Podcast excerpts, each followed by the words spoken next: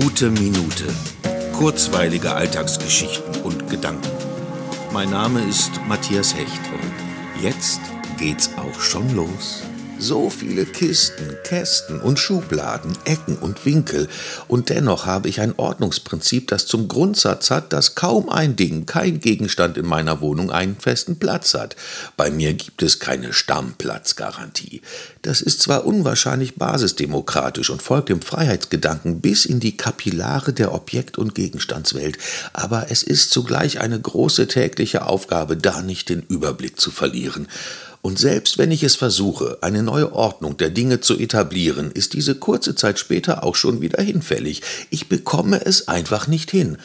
Ach, aber was soll's? So bleibe ich in Bewegung, habe immer wieder neue kreative Ideen, wo etwas sein könnte, freue mich über überraschende Funde und akzeptiere, dass es scheinbar meinem Wesen entspricht, ein geregeltes Chaos der durchdeklinierten Ordnung fortzuziehen.